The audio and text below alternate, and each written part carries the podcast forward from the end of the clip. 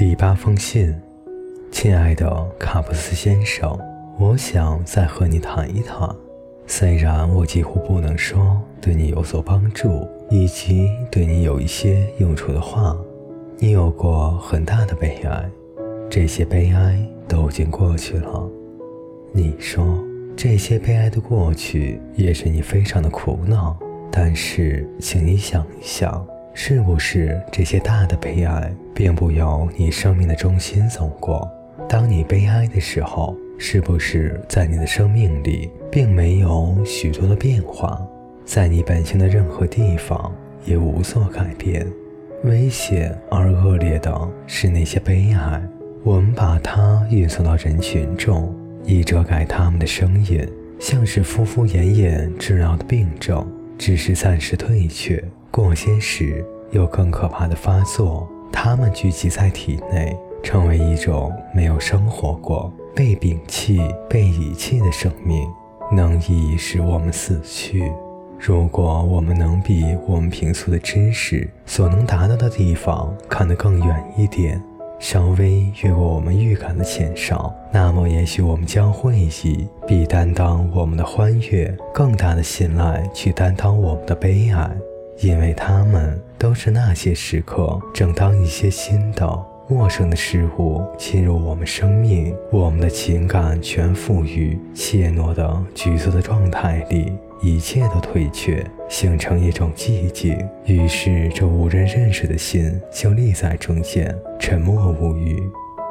我相信，几乎我们的一切悲哀都是紧张的瞬间，这时我们感到麻木。因为我们不再听到诧异的情感生存，因为我们要同这生处的闯入者独自周旋，因为我们平素所信任的与习惯的都暂时离开了我们，因为我们正处在一个不能容我们立足的过程中。可是，一旦这不期而至的新事物迈进我们的生命，走进我们的心房，在心的最深处化为无有，溶解在我们的血液中，悲哀也就因此而过去了。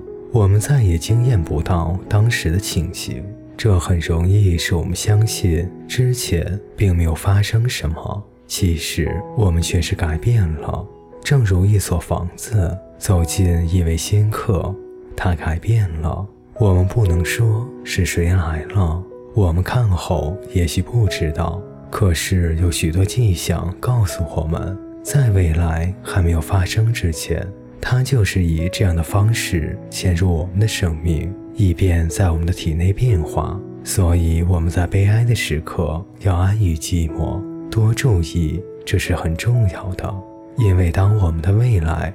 潜入我们的生命的瞬间，好像是空虚而枯僵；但与那从外面来的为我们发生的喧嚣而意外的时刻相比，是同生命接近的多。我们越悲哀时，越沉静，越忍耐，越坦白，这新的事物也越深、越清晰地走进我们的生命，我们也就更好地保护它，它也就更多地成为我们自己的命运。将来有一天，它发生了，就是说，它从我们的生命里走出来，向别人走近。我们将在最内心的地方感到我们同它亲切而接近，并且这是必要的，是必要的。我们将渐渐地向那方面发展。凡是迎面而来的事是没有生疏的，早就属于我们了。人们已经变换过这么多运转的定义。将来会渐渐认清，我们所谓的命运是从我们人里出来，并不是从外面向着我们人走近。只因为有许多人，当命运在他们的身里生存时，他们不曾把它吸收化为己有，所以他们也认不清有什么从他们身体出现，甚至如此生疏。在他们仓皇恐惧之际，以为命运一定正在这时走进他们的生命，因为他们确信自己从来没有见过这样类似的事物，正如对太阳的运转曾经有过长期的迷惑那样。现在，人们对于未来的运转也还在同样的自欺欺毙。其实，未来站得很稳，亲爱的卡布斯先生。但是我们动转在这无穷无尽的空间，我们怎么能不感到困难呢？如果我们再谈到寂寞，那就会更明显，它根本不是我们所能选择或舍弃的事物。我们都是寂寞的，人能够自欺，好像并不寂寞，只不过如此。但是那有多么好呢？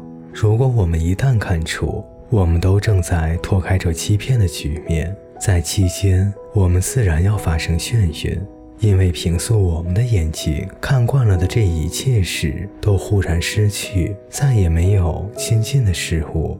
一切的远方都是无穷的旷远，谁从他的屋内没有准备，没有过程，忽然被移置在一脉高山的顶上，他必会有类似的感觉，一种无以伦比的。不安被交付给无名的事物，几乎要把它毁灭。他或许会想象跌落，或者相信会被抛掷在天空，或者粉身碎骨。他的头脑必须发现多么大的谎话，去补救，去说明他感官迷失的状态。一切的距离与尺度，对于那寂寞的人就有了变化。从这些变化中，忽然会有许多的变化发生。跟在山顶的那个人一样，生出许多非常想象与稀奇的感觉。他们好像穿越了一切能够担当的事体，那是必要的。我们也体验过这种状况。我们必须尽量广阔地承受我们的生存。一切，甚至闻所未闻的事物，都可能在那边存在。根本那是我们被要求的唯一的勇气。勇敢地面向我们所遇到最欣喜、最吃惊、最不可解的事物。就因为许多人在这意义中是怯弱的，所以使生活受了无限的损伤。人们称作奇象的那些体验，所谓幽灵世界、死以及一切同我们相关联的事物，它们都被我们日常的防御挤出生活之外。甚至我们能够接受他们的感官都枯萎了。关于神，简直就不能谈论了。但是对于不可解事物的恐惧，不仅使个人的生存更为贫乏，并且人与人的关系也因之而受到了限制。正如从有无限可能性的河床里捞出来，放在一块荒芜不毛的岸上。因为这不仅是一种惰性，使人间的关系极为单调而沉浮的把旧事一再重演，而且是对于任何一种不能预测、不堪胜任的新生活的畏缩。但是如果有人对一切有了准备，无论什么，甚至最大的哑谜，也不能置之度外，那么他就会把同别人的关系当作生动的事物去体验。甚至充分理解自己的存在，正如我们把个人的存在看成是一块较大或较小的空间，那么大部分人却只认识了他们空间的一角，一块窗前的空地，或是他们走来走去的一条窄道。这样，他们就有了一定的安定。可是，那危险的不安定更是人性。它能促使亚伦坡的故事里的囚犯摸索他们可怕牢房的样子，而熟悉他们住处内不可言喻的恐怖。但我们不是囚犯，没有人能在我们周围布置陷阱，没有什么来恐吓我们、苦恼我们。我们在生活中像是在最适合我们的元素里，况且我们经过几千年之久的适应和生活是这样的相似了。如果我们静止不动，凭借一种成功的模拟，便很难同我们周围的一切有所区分了。我们没有理由不信任我们的世界，因为它并不敌对我们。如果它有恐惧，那就是我们的恐惧。它有难测的深渊，这深渊是属于我们的。有危险，我们就必须试行去爱这些危险。若是我们把我们的生活按照那叫我们必须永远把握艰难的原则来处理，那么现在最生疏的事物就会变得最亲切、最忠实了。我们怎么能忘却那各民族原始时都有过的神话呢？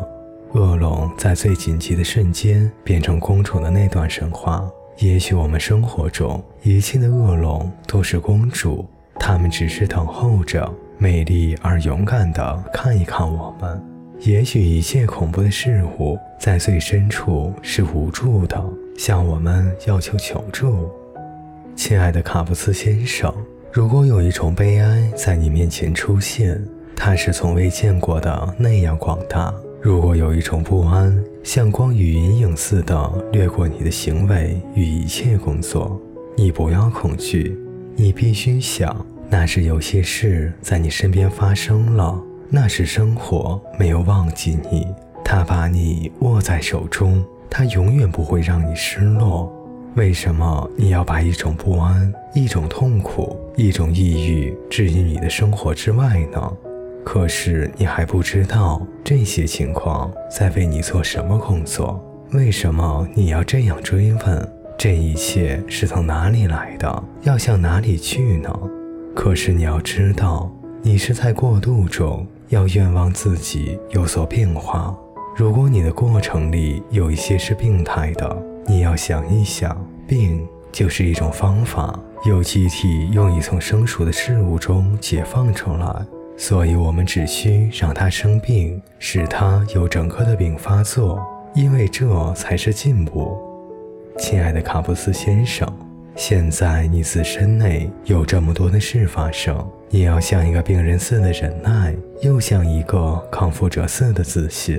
你也许同时是这两个人，并且你还需是看护自己的医生。但是在病中常常有许多天，医生除了等候以外，什么事也不能做。这就是现在你必须要做的事。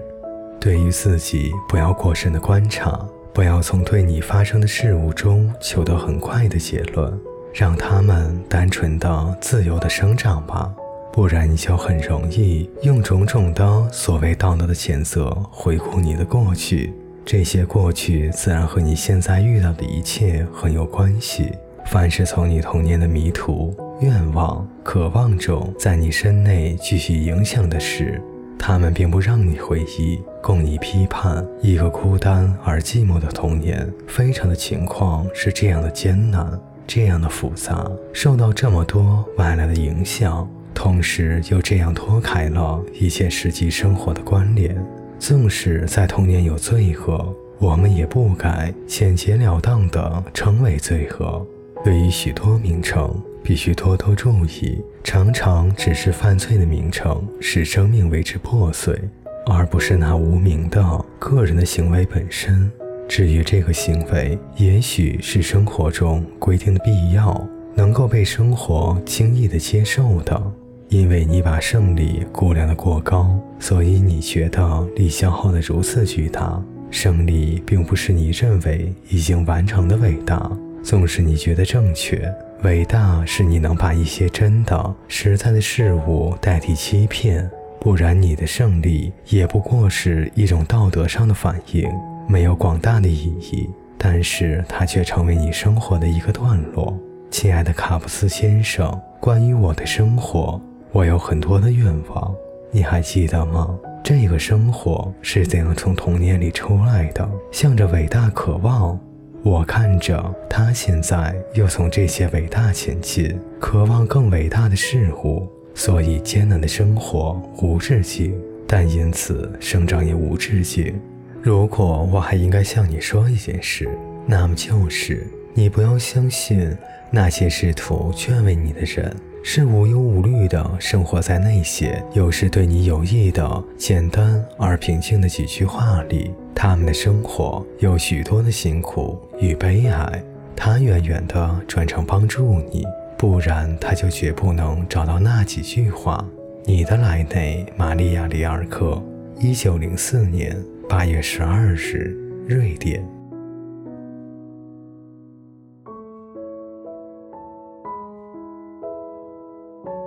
各位听众朋友，本节故事就为您播讲到这里，感谢您的陪伴，我们下节再见。